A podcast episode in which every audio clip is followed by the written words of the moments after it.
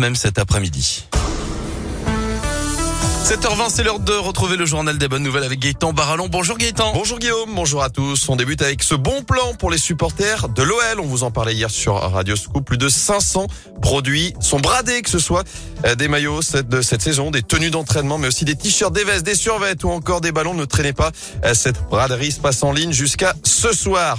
Il aura passé quasiment un mois dans la nature. Un perroquet a été retrouvé la semaine dernière dans le Morbihan. Une femelle ara qui était portée disparue depuis le 30 avril dernier. Elle a finalement été retrouvée à plus de 100 km Oh, de là, vache. En, en Vendée, fatiguée mais bien en vie.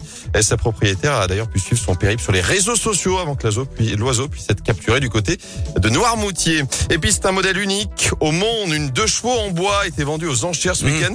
Près de Tours, son prix 210 000 euros. Record Ah ouais. battu évidemment pour cette Mais qui euh, achète ça? Ah, un passionné, un collectionneur et un propriétaire de musée.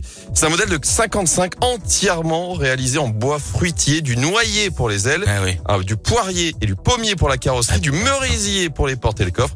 Il aura fallu 5 ans et 5000 heures de travail à son créateur pour en arriver là. Rassurez-vous, elle roule parfaitement. Oh, j'espère pour le prix, franchement. Oui, voilà. Merci beaucoup Gaëtan, à tout à l'heure. À tout à l'heure.